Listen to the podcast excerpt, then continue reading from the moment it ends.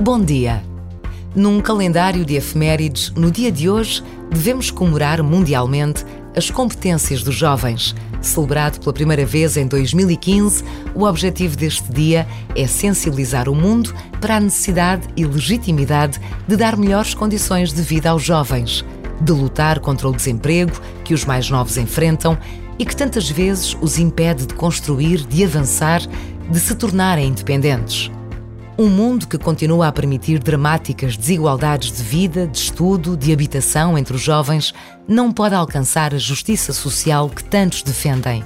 A Jornada Mundial da Juventude vai colocar os jovens no centro das atenções do mundo. Temos de ser capazes de dar continuidade à esperança e alegria que iremos testemunhar.